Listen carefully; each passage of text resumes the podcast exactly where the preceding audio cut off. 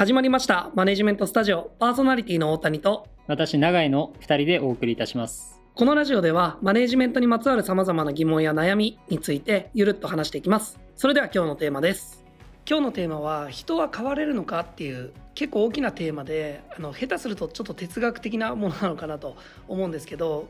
ただ割と話に上がる気がします。あのマネジメントの現場ではマネージャーが変わらなければならない瞬間もあればメンバーが変わらないといけないっていうシーンもありますよね。例えば職場を変えた時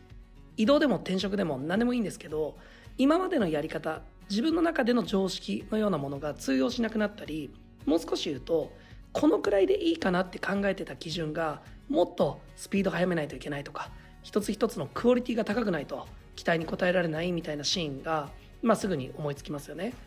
求められる基準の他にも他者から与えられる情報や、まあ、それが変わったりそれこそ使うツールとか働く上で自分が組み込まれているシステムそのものが変わるので働き方自体変えるというか成果を出すための方法が少し変わってくるっていう感じですね。で僕の考えでは現状がもし成果の出ていない状態なのであればまずはそこに完全に適合するところから始めた方がいいと思ってますその環境で仕組みでまずは成果を出すとこれ言うは易しでアンラーニングとか言ったりもしますが過去別の環境や仕組みだからこそできていたことって案外自分では気づかないものなんですよね。あの自分を取り巻く環境や仕組み全てを理解するっていうのは非常に難しいということです。つまり認識できていないことを捨てなきゃいけないっていう、まあ、そう言われると一見無理ゲーですよね。だからこそ組織の中で支え合うフィードバックし合うみたいな仕組みが必要なわけです。まず最初完全に適合できているのか。求められている基準に合致しているか思想か。それをマネージャーとメンバーでフィードバックし合って常に現在地を確認して軌道修正する必要があるんですよね。でこのプロセスにおいて今日のテーマですけどなかなか変われないっていう瞬間がありますよね。ちょっとメンバー側の視点によった話になっていてすみませんが相対的にまあ数としてはあの事例が多くなると思うのでまずはこの辺りについて話をさせてください。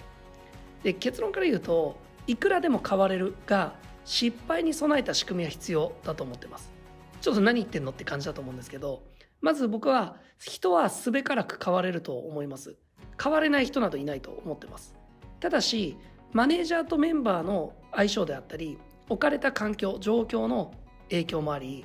どのくらいの時間軸でどのぐらいどの程度のレベル感で変わっていけるかっていうのは人それぞれなので、まあ、人というかその時それぞれなので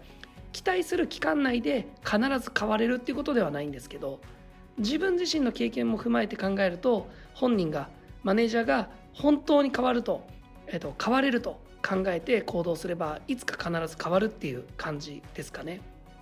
ただここでいずれか一方が変われないだろうと諦めているうちは難しいかもしれませんちょっと精神論っぽい話になっていて申し訳ないんですけど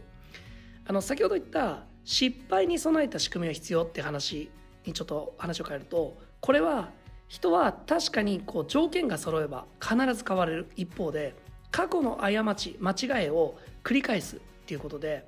その対策は必要っていう意味です。あの組織で何か問題になるような行動や言動はその人の性質が由来して出現している、まあ、可能性があるというか少なくとも手伝っている部分が、まあ、往々にしてあるんじゃないかなと。例えば極端な例を言うと過去に例えば会議してる時にカッとなって暴力を振るっちゃったみたいな人がいるとするじゃないですか、まあ、暴力ってそう言われてこう明らかにダメだとは僕は思うんですけどこれが仮に会社で問題になったとしますよね。でこれはまあもちろん程度問題こそあれど感情的になりやすいとかそういった元来の性質が影響しているって可能性があって。でそういう傾向があるっていうことは認めて再発しない仕組みを作った方が次につなつなげやすいんじゃないかなと思っています。ちょっとこの例が極端すぎて逆に難しいんですが何でしょうあの強制的にリモートワークで活躍できるようにするとか、まあ、リモートだとあの当然暴力振れないですよね。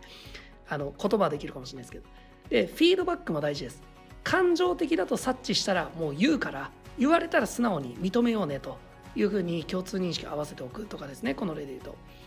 例えば僕の例でいくととにかく物忘れがすごくてあの普段奥さんに買い物を頼まれてコンビニに行くと目的だったものを買い忘れて他のものを買って帰って笑われるみたいなことが結構この結婚生活で何回もあったんですよね。ちょっと可愛い例かもしれないですけどそれこそ仕事で何度も何度も僕が目的のものなんか忘れてきたら嫌じゃないですか。なんか普通に怒られると思うんですよね。なのでこの例だと子供のお使いみたいに買うものとか数量必ずメモしてから買い出しに行くっていう風にしてるんですけどあの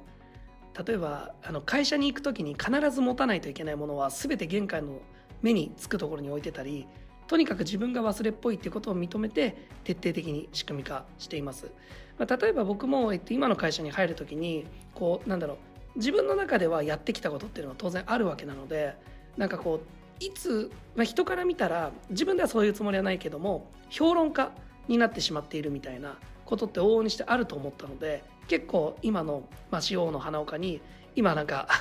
自分のアクションがどうかみたいなことは結構フィードバックもらうようにしてましたね。いろいろちょっと話してしまいましたが僕は必ず人は変われると思っていますしかし失敗は繰り返すものなのでそれが起きない仕組みは作った方がいいなということを考えていますはいありがとうございます僕はもうちょっと大谷さんのお話よりもう少しまあ毎度のことなんですけど結構ちょっと概念的な話になっちゃってるんですけれども、まあ、この人が変われるのかっていうところに関してで言うと僕の持論としては、まあ、変われる部分と変われない部分があるんじゃないかなというふうに思ってますね。まあ、変われないというよりは変わりづらいとか変えづらいっていうニュアンスの方が近いのかもしれないですね。で基本的にはこう人の表層的というか表面的に現れる部分ほど、まあ、変われる部分だと思っていて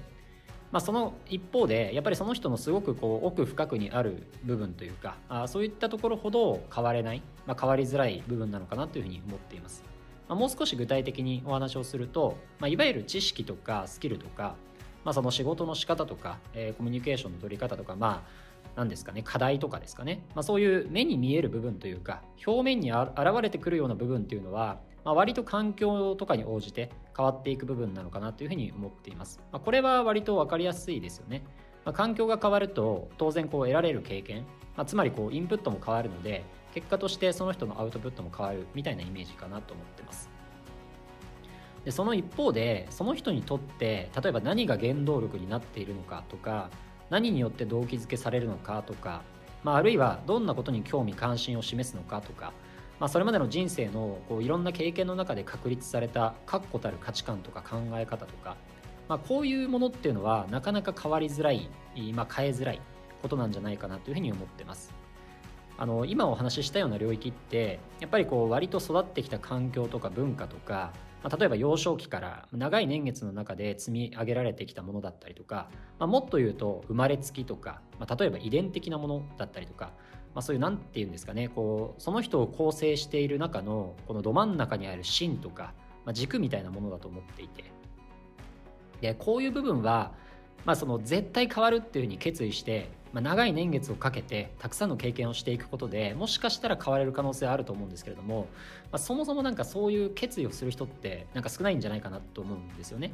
まあ、例えば僕もうすぐあの33歳になるんですけれども普通に考えて33年間積み上げてきたものを、まあ、全否定して一から積み上げていくって、まあ、正気の沙汰じゃないですよね まあそういう意味でやっぱりこう長い時間をかけて積み上げてきたものとか、まあ、あるいは幼少期の原体験によって形成されたその人の芯になっているような価値観とか考え方っていうのはやっぱりなかなか変えることっていうのは難しいんじゃないかなというふうに思ってますね。まあ、だからこそなんですけど僕はこうマネジメントにおいてその部分を理解することっていうのをものすごく重視してるんですよね。